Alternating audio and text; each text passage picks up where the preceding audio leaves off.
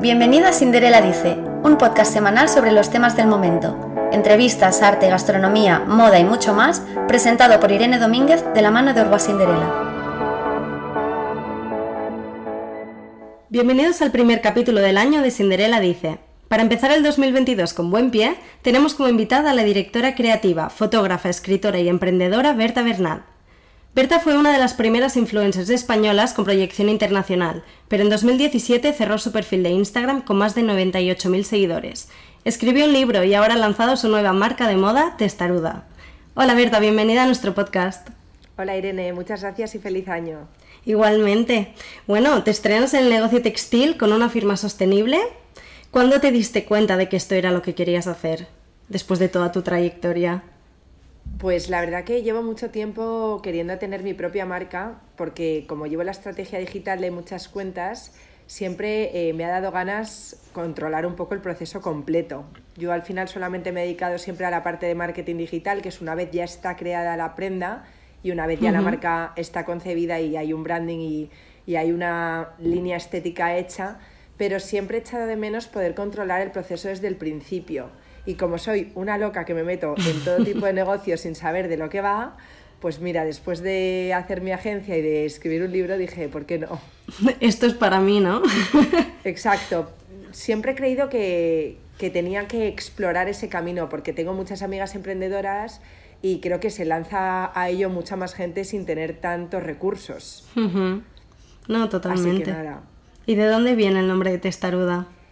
Pues el nombre Testaruda eh, me vino como muy directamente a la cabeza cuando nació mi hija. Estaba haciendo como brainstorming sobre qué tipo de palabras eh, me inspirarían y la verdad que todos los, nombres que he puesto a mis negocios siempre han sido muy intuitivos y muy de corazonada. Y cuando estaba hablando de esto em, con mi novio, que, fue con quien realmente caí en ello, pues hablando de adjetivos, Mm, pensé que ese adjetivo sí que me identificaba mucho y que además creo que ella también era muy testarudita, ya con nueve meses se la ve que tiene como un carácter súper marcado, así que pensé que, bueno, que esta marca, mi ilusión realmente sería que ella la heredara en un futuro, me he puesto ese margen para poder triunfar dentro de tantísimos años. Y así, bueno, pues eh, obviamente sin presión, si ella se quisiera dedicar a otra cosa, pues no pasaría nada, pero bueno, si, si ella quisiera meterse en el mundo de la moda o algo así, pues, pues es mi ilusión eh, saber que ya está esta marca para ella.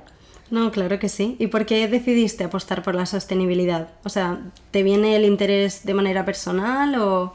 Pues a ver, eh, sostenibilidad para mí y a mi manera y en mi marca, eh, pues se traduce en que es una marca que Mm, se hace todo a una hora de mi casa. O sea, para mí era fundamental cuando me metí en esto controlar y conseguir un taller de confianza que fuera a poder ir a visitar, unos proveedores de tejidos que me enseñasen em, también materiales y en los que poder confiar sin tener que viajar lejísimos y tal para conseguirlo, más que nada porque por mi estilo de vida, como yo no solo me dedico a esto, no iba a poder tener el tiempo. Y creo que al final cuando delegas demasiado este tipo de negocios, eh, pierde tu esencia, porque hay muchísimas decisiones que son de que tú hayas visto o te hayas enamorado de, una bandera de tejidos X, ¿no? Entonces al final... Em, pues conseguí muy testarudamente eh, llegar a, dar con estos proveedores y pensé que, que, bueno, que así podría empezar eh, a dar forma a esta marca de una forma cómoda y todo muy cerquita de casa. ¿Están en Madrid? Sí, que, También. Eh, sí, todo está en Madrid. Ah, ya te digo, nada, en coche alrededor y, es lo que más eh, me empeñé en conseguir porque no me veía teniendo que producir en Bangladesh ni en Galicia ni, ¿sabes? Todo eso ya me complicaba mucho la película. No, no, mucho más cómodo. Si puedes ir a visitarlo cuando quieras, tienes un control como mucho mayor. Claro, entonces, eh, sostenibilidad, pues en cuanto a trazabilidad, todo hecho cerca de casa. En cuanto a unidades, pocas prendas, pero vamos, esto te digo una cosa, soy sostenible porque no me queda otra. Ojalá pudiera hacer un poquito más de volumen, pero evidentemente en una primera colección, pues más, máximo hay 30 unidades o 50 en el caso de la chaqueta de borrego de una prenda, eh, por la que hemos apostado un poquito más y sí que es verdad que ahí pues estás limitado y es una apuesta fuerte que hay que hacer. Pero bueno, estamos hablando de 50 unidades y no de 300, que es las que a lo mejor te piden cuando ya te metes en una fábrica grande. Sí, pero realmente tú apuestas más por comprar menos, pero de mejor calidad que mucho. Pues mira, yo te juro que compro poquísimo. No sé si es porque todo lo que veo ya me abruma, o sea, mi Instagram me cansa tanto, me crea tal saturación que al final no me acaba creando como la necesidad real de acabar la compra digital. O sea, yo soy mucho más física, o sea, donde el día que de repente Mm, tiro la casa por la ventana y compro un montón. Es como el típico día que voy por la calle Serrano o Hermosilla, que hay como muchas tiendas tipo Another Stories y tal, y me meto y de repente la lío y me he gastado todo mi dinero. Se te ha ido.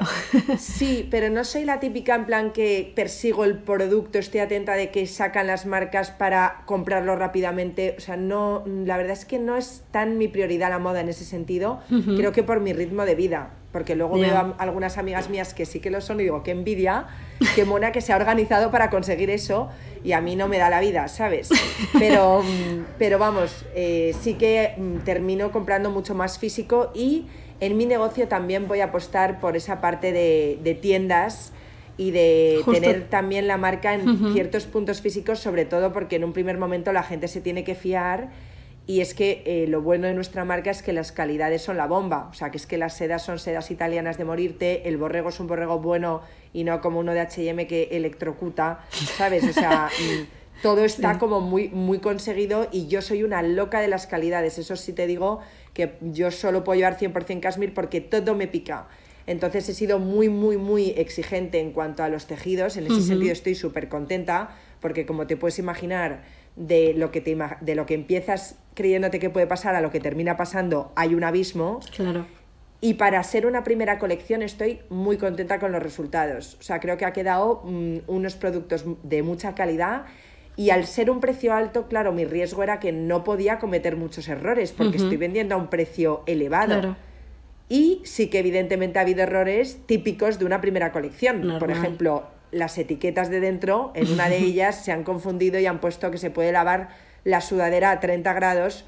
Y claro, el otro día me llamó una clienta que se le ha quedado mm, destrozada y yo un agobio que no te puedes imaginar porque claro, mm, quedas fatal y además es como que obviamente es como una responsabilidad súper fuerte mm. y yo es la primera vez que estoy experimentando este tipo de sensación y soy muy perfeccionista.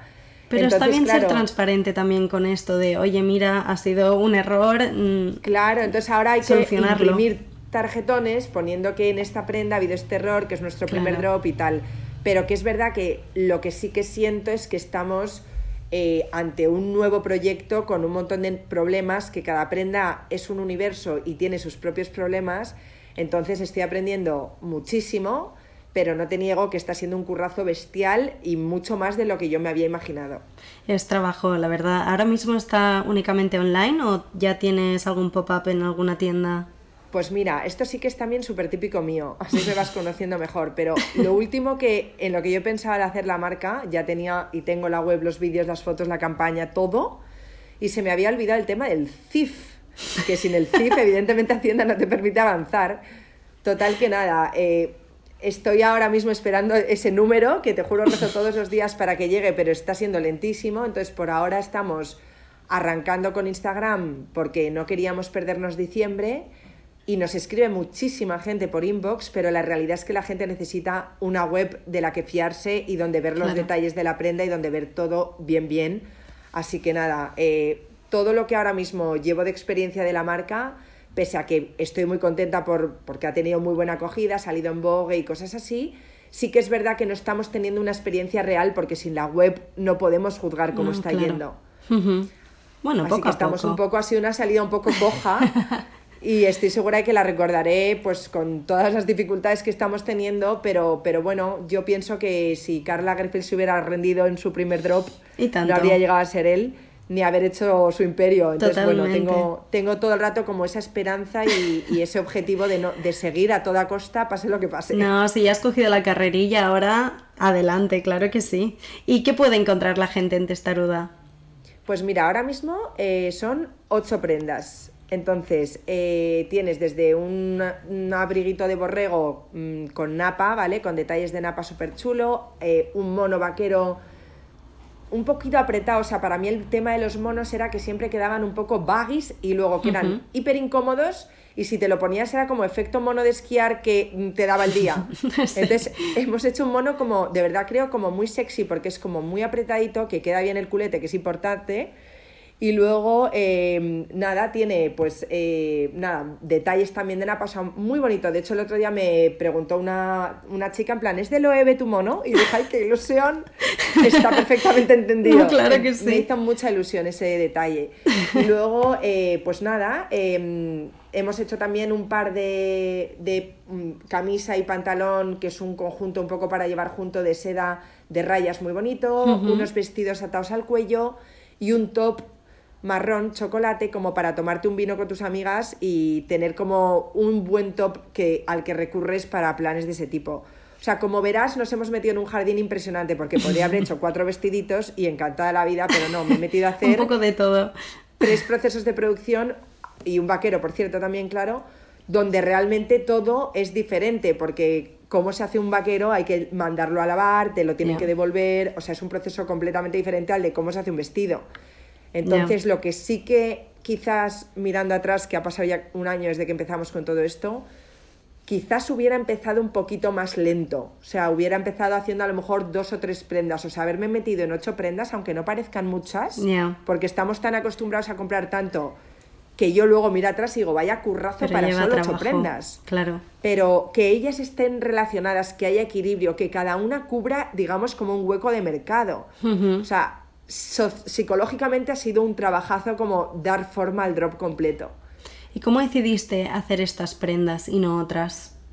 Pues mira, mm, vosotras que tenéis también una marca, os debéis de volver locas a diario porque estamos mm, todo el día recibiendo impactos de, cosas que nos gustan. Para mí esa parte ha sido la más difícil. Creo que he tenido la enfermedad de los pantallazos a otro nivel los últimos cinco meses, te lo juro que podía tener no sé cuántos millones de pantallazos. O sea, una locura. De hecho, lo noto en que ahora ya no lo hago. O sea, ahora ya no la tengo. Pero en esa época que me estaba fijando en todo, además lo típico, que cuando pones el foco en algo dices, bueno, es que este está súper hecho o ya lo ha hecho X marcas o tal. O sea, como creo además que todos seguimos más o menos lo mismo y el algoritmo nos presenta básicamente cosas parecidas. Totalmente. Pues yo estaba todo el rato pensando, bueno, es que esto ya está hecho, esto ya mm. está hecho. Entonces como todo y como el consejo que suele dar la gente, yo creo que al final del todo, cuando ya tienes decidido lo que crees que puede tener sentido, te tienes como que meter dentro de ti mismo, abstraer y decidir con el estómago y con el corazón y decir, esta prenda de verdad la tendría para toda mi vida en mi armario y, y es súper yo, porque no deja de ser una primera colección que es como, pues una primera novela, habla mucho de ti ¿Sabes? Que, tenía que tener mucho como mi esencia y mi, y mi estética para, para, que luego, evidentemente, pudiera venderlo. No, claro. ¿Y cómo definirías tu estilo, siguiendo en la misma línea? Pues eh, yo tengo un estilo, yo creo que muy práctico, o sea, mm, sin querer como visto bastante apretado, o sea, no, me gusta ir sexy, creo que además me va a gustar ir sexy siempre, o sea, no va con la edad. Y luego, pues, eh, pues también te diría que mm, como también como muy sencillo, o sea, me gusta ir como pues con una, una camisetita, un vaquerito y un pendiente mono, ¿sabes? Pero no, pues no sé. Sinceramente tampoco creo que tenga un estilo tan especial, o sea, creo que he visto muy parecido a muchas amigas mías y creo que, que Testaduda también es una, un concepto de moda como muy asequible, no es un disparate. Sea, de hecho yo estoy muy contenta de no haber caído en, el, en las tendencias últimas de, de tanto colorinchi y tal, porque no me veo. ¿Sabes? Yo tengo un estilo como mucho más neutro y mucho más minimalista y más clásico. Entonces, sí que es verdad que, que bueno, mm, tampoco te puedo decir que tenga como un estilo súper definido, ¿eh? De repente sí que me apetece como subir el tono o, por ejemplo, para ir a fiestas y tal, sí que me apetece siempre enseñar un poquito más o cosas así.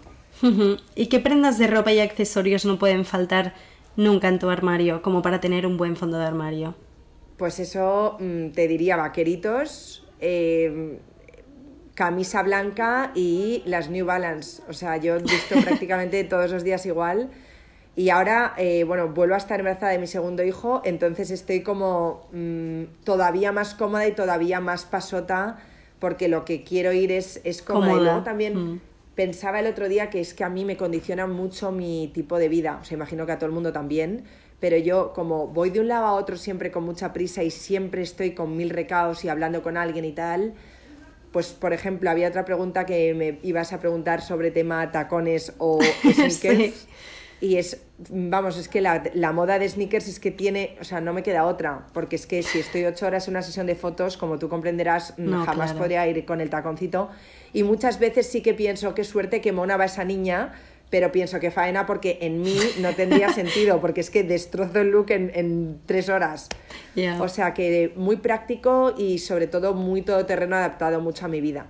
No, claro que sí. Y quería preguntarte también, ahora que grandes empresas como Zara están dominando sobre todo el mercado, ¿cómo pueden empresas como Testaruda, por ejemplo, o más pequeñas que acaban de empezar, hacerse hueco en esta industria?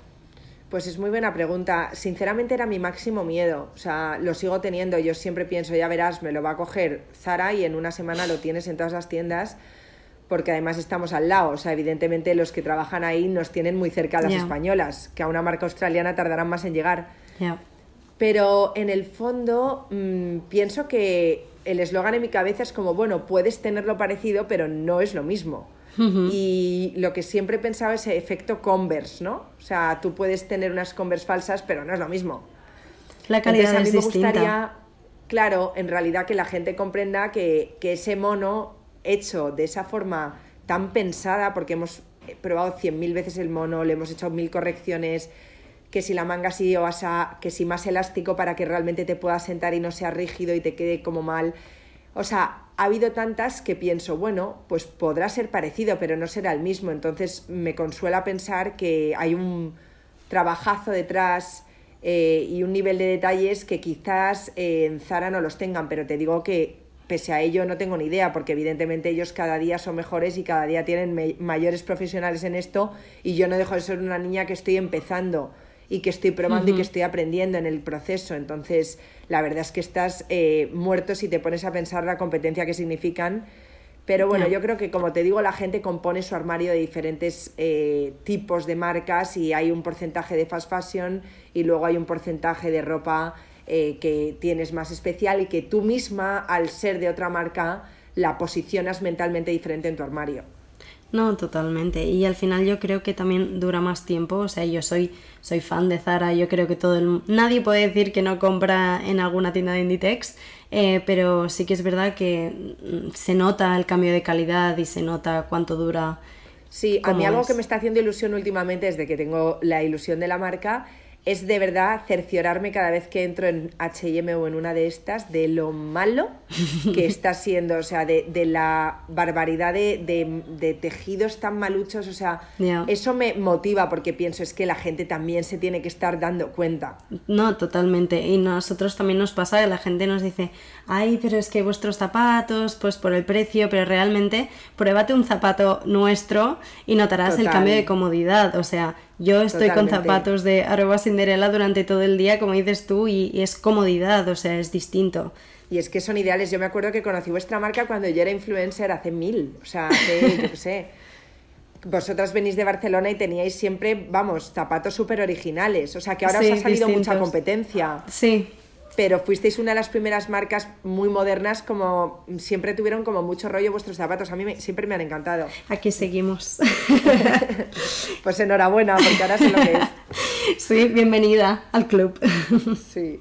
Em, bueno, hablando de Instagram, en 2017 decíamos que cerraste tu cuenta, a pesar de ser una influencer súper reconocida.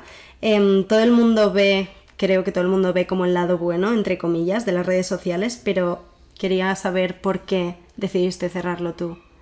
Pues mira, lo bueno es que ahora, gracias a Dios, todo el mundo ve también el lado malo. Porque cuando yo cerré sí que era una locura, en plan, esta se le ha ido la olla. ¿Y por, ¿Y por, qué lo habrá hecho? Porque en realidad era el momento como más álgido y más divertido y todo el mundo estaba como emocionado. Y bueno, yo creo que ahora de verdad te sigues encontrando de todo. ¿Sabes? Es como, depende de cómo lo vivas, pero vamos, mi entorno directo está asqueado y está muy saturado de todo lo mismo. O sea, yo creo que, no sé, o sea, ojalá viniera ya lo siguiente. Yo no paro de pensar qué será, qué será, porque creo que llevamos 10 años de lo mismo y al final ya no te crees nada. todo es un poco más de lo mismo. O sea, yo ahora que no tengo que falsear mi vida todo el rato, mm, estoy súper feliz porque pienso, ojo, qué rollo si tuviera que estar ahora haciéndome la fotito de turno con el frío que hace, ahora si COVID, si no COVID, o sea, hay tantos problemas ahora mismo que para mi gusto no van acordes con tener que estar todo el rato contando tu vida y especialmente aparentando que te va bien que para mí, vamos, se me hizo insoportable, pero te digo, lo disfruté como una bestia, eh, he aprendido un montón, me he posicionado fenomenal gracias a eso y tengo súper buenos recuerdos. O sea, el tema es que cuando me cansé, cerré, entonces em, no tengo tampoco un periodo de haberlo pasado fatal, fue bastante impulsivo y de hecho mm, tuve alguna recaída de querer volver y me di cuenta de que no estaba hecho para mí porque enseguida me metía en esa voz en off todo el rato de qué subo, qué no subo, quién me ha dado like, a quién sigo, a quién desigo, que me quitaba tanto tiempo en mi vida que, que me di cuenta de que no estaba hecho para mí, pero mi mensaje no es que la gente se lo quite. O sea, yo entiendo que lo más lógico para mi gusto es poder hacer desconexiones. Por ejemplo, ahora en, en, Navidad o en verano, pues intentar estar un par de días sin o quitártelo los fines de semana. Creo que eso es como lo saludable.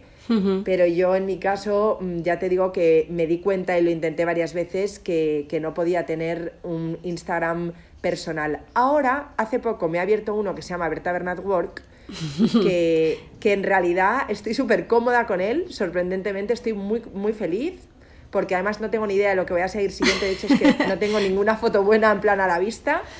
Y si voy teniendo algo, lo voy subiendo, pero mm, para mí es muy importante la palabra work. O sea, que se llame Berta Bernat Work me ayuda a diferenciar entre lo que sí que tengo y no que subir. Por ejemplo, el otro día era mi cumpleaños y pensé, oye, ¿y si subo esta foto mía que es algo mona y pongo 33 en el título? Y luego pensé, no, no, porque no es work.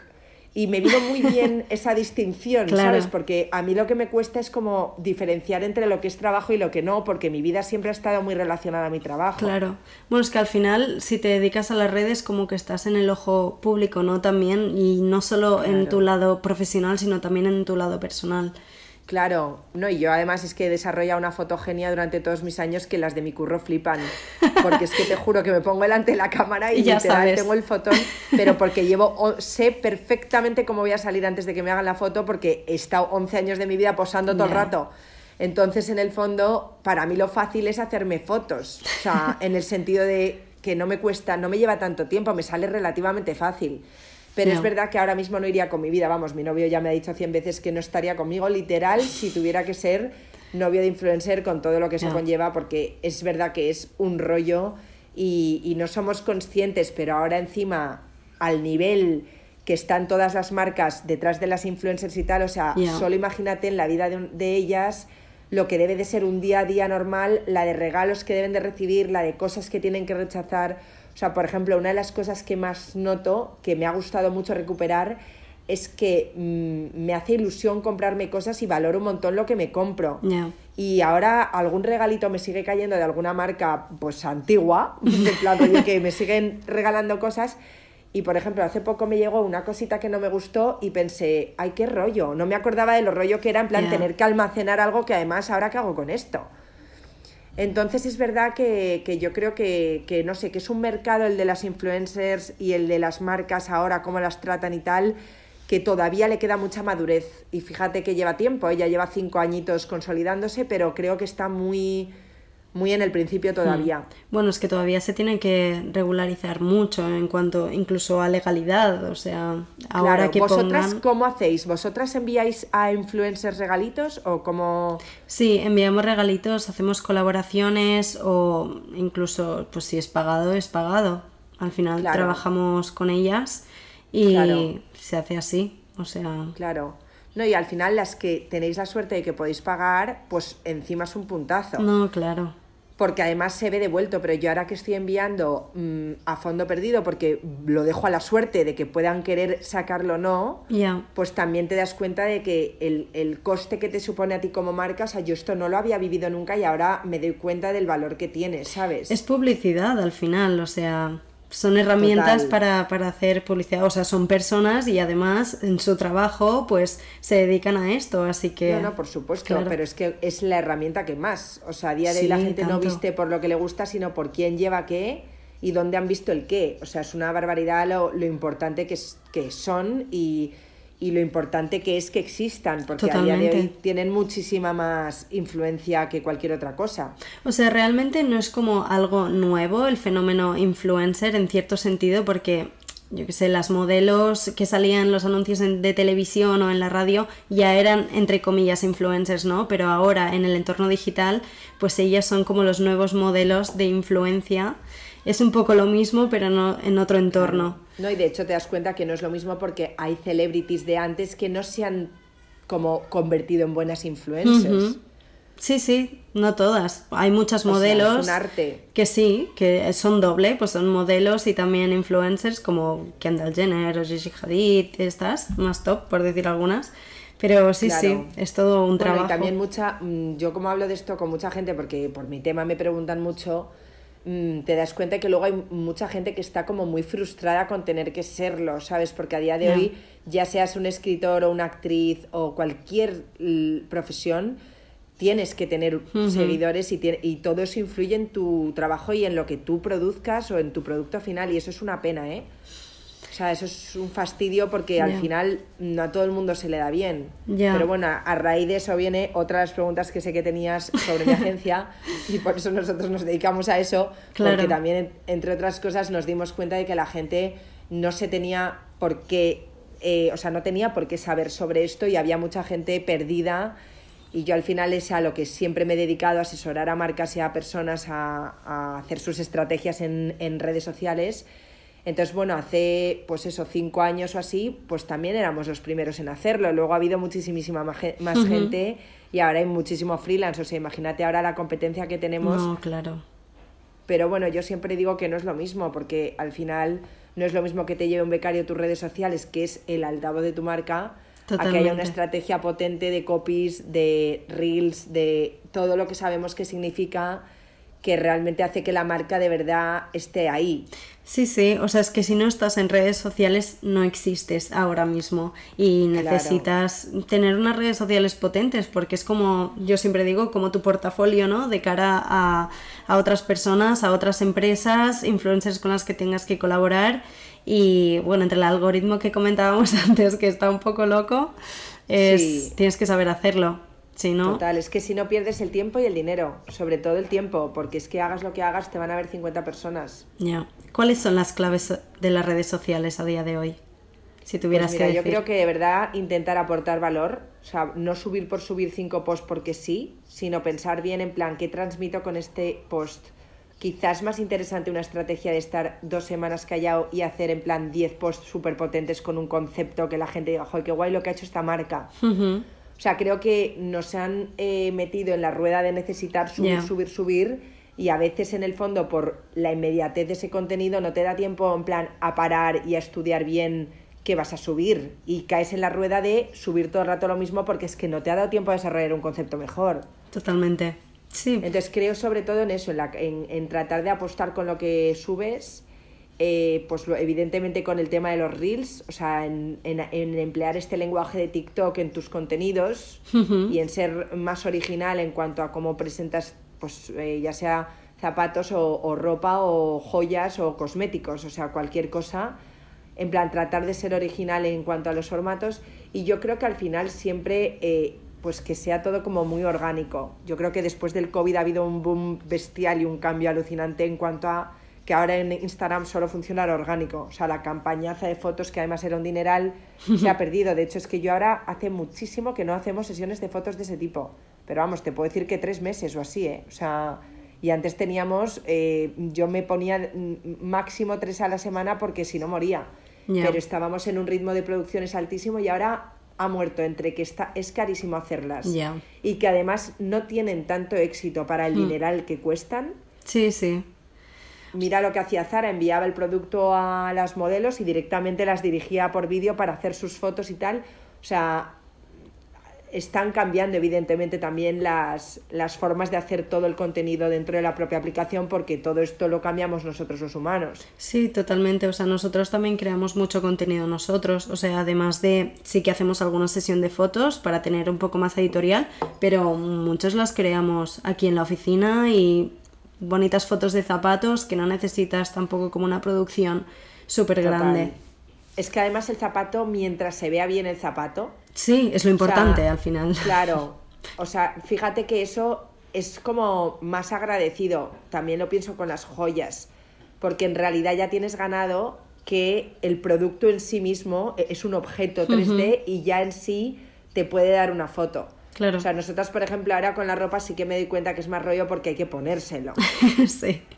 Pero también creo que es importante a la hora de lanzar un negocio que pienses cómo de fácil es obtener contenido mm, relativamente sencillamente.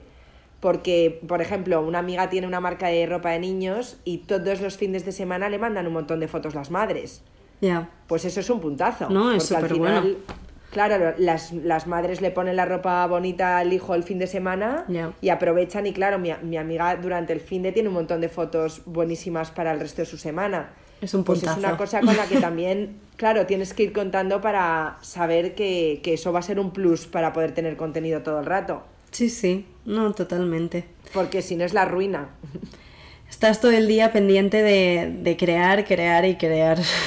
Sí, totalmente. Y que luego ya la gente, de verdad, antes era como la era del todo gratis. Yo me acuerdo que cuando yo empezaba era como que todo el mundo le apetecía hacerse fotos, participaba. Ahora, vamos, hasta la más Mindundi te dice que 500 por dos fotos, ¿sabes? O sea, es que ahora de repente es todo como que está súper controlado y ya nada pasa como por favores. No, totalmente. Y además ahora con el push de los microinfluencers, también ahí estamos, micro y nano influencers, que al final todos podemos ser creadores de contenido si creamos buen contenido yo sí te digo la verdad, Irene, algún día cuando se ha roto Instagram, te juro que me da un placer.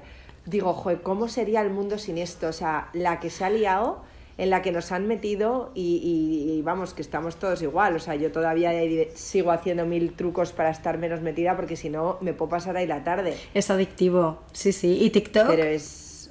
TikTok a mí no me ha enganchado tanto. O sea, lo sigo y lo veo y lo tengo porque tengo que estar al día pero no, no me ha pillado tanto. Ahora me llega a pillar con 16 y soy la más TikToker. O sea, sería como las del hormiguero esas, las dos chicas esas. que están todo el día. Bueno, o sea, estaría, vamos, yo lo hablo con mis amigas porque yo era en su día, yo, yo he sido esto porque yo tenía una facilidad para crear, o sea, para mí siempre esto ha sido lo más divertido del mundo. Desde que empecé siendo blogger, luego Instagramer, luego de todo eso, o sea, para mí en lo que se reducía era ser creativa con una cámara de fotos, no me podía divertir más. Yo iba a un viaje con mis amigas a Croacia y en la maleta me llevaba 10 camisetas de rayas para hacer una foto en el barco, todas de esta posición, que me, llevaba una foto de inspiración y todas mis amigas, además tengo un grupo de amigas muy guapas y, y, eran, vamos, totalmente mi laberinto y mi experimento. O sea, mi Instagram no triunfó por mí, triunfó por todo mi, por todo mi entorno directo y ellas eran protagonistas dentro de esa historia entonces.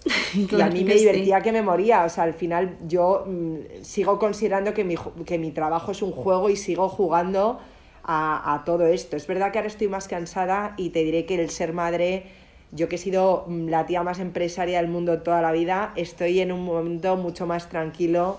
Y, y la verdad que tienes otra prioridad, tu cuerpo te pide otras cosas, o sea, es muy fuerte el cambio que experimentas y ahora estoy mucho más tranquila y como más relajada, pero es verdad que, que he estado en un nivel muy alto de curro toda la vida. ¿Y cómo lo gestionas todo? Porque también escribiste un libro, tienes una empresa, o sea, pues testaruda, todo, todo lo demás. Pues han sido todos momentos diferentes de mi vida. O sea, justo el libro te diré que como estaba soltera tenía muchísimo más tiempo para escribir y rellenaba muchos momentos de soledad me acuerdo un viaje a París que hice que me cogí típico pisito en Le Magué, monísimo, en plan, pero bueno, fue mal mes porque fui a agosto y me asé, o sea, no lo recomiendo a nadie, o sea, París en agosto no es una buena idea. Y, y, aproveché a escribir, me metí en mi dolor absoluto, comprendí mi catarsis, todo mi mundo, o sea, mm, mm, en ese momento el libro me sanó y me llenó mucho ese vacío de, de necesitar crear o dejar ese mensaje al mundo Y de hecho el libro es lo que más, eh, vamos, yo creo que lo que más orgullosa estoy hasta la fecha de, de estar muy, muy satisfecha con el resultado, la posibilidad de haber revisado y revisado tantas veces los párrafos, para mí ya era como una canción, o sea, me lo sabía de memoria. Y estamos hablando de un libro de 350 páginas, o sea, un, una pedazo de novela. Y nada, y la verdad que la historia obviamente es muy. Está, tiene mucho que ver conmigo porque está en los escenarios donde yo viví en Londres, eh, pues los amores que yo tuve y no tuve. Hay una frase muy bonita que es la que más me gustó escribir al final del libro, cuando dedicaba eh, pues a toda la gente que quiero el libro, puse una frase muy bonita que decía, a todos mis amores, los que fueron y los que no fueron, porque gracias a ellos aprendí lo que se siente al volar alto y al volar bajo. Qué bonito. Y, y, para mí era muy importante también, de alguna forma, como sanar todas esas relaciones tóxicas que había tenido por fijarme en tíos que no eran los ideales y tal. Y cosas así que al final, cuando de repente tienes como la oportunidad de mm, explicarlo y explicar ese tipo de situaciones que, que el personaje vive y donde actúa de una manera o de otra, para mí fue como muy sanador poder tener como el tiempo y la profundidad para poder explicar todas esas historias bien. Y creo que son de gran ayuda porque muchas veces mm, todas las tías actuamos igual, ¿sabes? Y yo creo que nos pasa muchas, o vamos, yo a la mayoría que conozco, que somos como súper enamoradizas al principio, nos entregamos a tope y luego al final, ¿sabes? Eh, pues yo era, vamos, me enamoraba de una piedra, o sea, era... Mm, he tenido miles de historias, miles, te lo juro. O sea, a día de hoy creo que mm, sigo dando muy buenos consejos a mis amigas porque me ha pasado de todo y me he metido en una historia en francés, en, con un ucraniano fotógrafo, hasta el de la feria de Sevilla, hasta no sé qué. O sea, he tenido como mil historias. Entonces, para mí, el libro en realidad era como, mm, pues eso, como poder poner claridad a todo eso. Y, creo de verdad que es una novela muy. O sea, vamos, a mí me fliparía tener 20 años y que me caiga esa novela. O sea, me la devoraría. Y creo de verdad que la gente le está encantando y de hecho es que todo el mundo se la acaba. O sea, mi gran piropo de la novela es que no hay persona que no se la termine. ¡Qué bien! ¿Y te planteas escribir otro? En tiempos de hoy eh, es lo mejor que te pueden decir, porque yo, sé lo yo, yo misma no me termino los libros, entonces digo, Juan, qué, subidón. Sí. Y ahora, eh, pues estaba empezando a escribir otro, pero ahora sí que sí te puedo decir que estoy demasiado pillada de cosas y al final mm, sí que quiero seguir escribiendo sobre este tema de redes sociales porque me gustaría seguir mm, profundizando sobre ello y reflexionando sobre el fenómeno de una forma coloquial, que es al final lo que es para mí la novela, ¿no? O sea, es temas psicológicos duros, porque son duros, o sea, todo el tema de las redes sociales y el dolor que se experimenta por ellas es un tema muy serio, pero contado de una manera en plan diario no te enteras. Entonces, lo bueno de Greta es que tiene ese punto Federico Moquia, porque es como cercano en el tono, pero de lo que te está hablando son problemas psicológicos importantes de las personas. Sí, sí. Yo me acuerdo cuando le escribí a mi editor, le, me, me, acuerdo que le dije, joder, tengo miedo porque puede parecer como una chorra de libro. Y me dijo, no lo es. Déjate porque el que más ejemplares vendes, Federico, como que precisamente por tener este tono de chick lit que se llama, que es literatura como de jóvenes, ¿sabes? Entonces sí que es verdad que a mí ese género y la adolescencia en concreto como que me obsesionan mucho y como que necesito o tengo y siento la misión en esta vida de, de tratar de de ofrecer esos aprendizajes a la siguiente generación es algo que sí que siento muy adentro. Entonces, cuando tú me dices, pero ¿cómo puedes sacar el tiempo? Pues cuando es un tema vocacional, que es que no puedes evitarlo. O sea, yo me organizo los sábados para tener tiempo para ello. Pues ¿cómo? Pues no lo sé. Igual que el que se va a correr, imagino que será que le tira su vocación a cuidarse. Sí. ¿Sabes? Cuando tienes algo muy profundo que lo sientes dentro, te organizas y lo, priorizas de donde haya. Claro. Entonces, eh, no es un cansancio similar al de estar agotada porque llevo una semana de trabajo muy loco o lo que sea, porque como es saltar a otro mundo, para mí sí que es importante como poder estar, ¿sabes? Como dentro de esa película y, y, sobre todo pensar en lo, que, en lo que va a ayudar esa novela. Eso me motiva mucho. No, me encanta. Entonces, ¿tienes pendiente escribir otra? Entonces estoy eh, con la segunda que tengo en plan de lo que va y quizá llevo como 12, 13 páginas, no llevo mucho más, porque me pegó como una ráfaga fuerte y luego me he vuelto a apagar. O sea, lo que sí que te reconozco es que en el primer libro tuve una constancia Increíble, ¿no? que me permitió terminarlo y, y, que me ha permitido y me permite estar a día de hoy súper orgullosa de haber llevado ese libro a cabo durante dos años. Es no, una barbaridad. No todo el mundo escribe claro. un libro, ¿eh? No es tan fácil Totalmente. como parece. Además es que es muy guay porque la novela se la dedico justo al que luego fue el padre de mi hija, que justo empecé con él cuando estaba terminando la novela, o sea que para mí que mi hija vaya a leer esa novela cuando tenga 18 años y darle la novela de su madre, no. o sea, es lo más bonito que puede haber. y, y, además con una historia que tú piensas que cuando ella tenga 20 años, o sea, en 2040, tú fíjate lo que va a ser esa historia de interesante para ella porque habla de cómo el fenómeno irrumpe Qué en fuerte. la sociedad y, y, nos cambia en la vida. Entonces, eh, esa pasión por las redes sociales que tenemos y tal, es algo que ellos van a nacer con ello claro. mmm, sí, sí. ya por garantizado. Pero en realidad nosotras eh, mmm, hemos vivido el que no lo hubiera. Entonces, para mí es muy importante que la novela reflejara justo ese cambio. Claro, porque se notará Así el salto generacional también. Exacto. No, no. Y estoy segura de que lo va a disfrutar porque además también es una novela mmm, que transcurre en Londres, Nueva York, en Argentina. O sea, al final yo creo que en las novelas tienes que también poder viajar.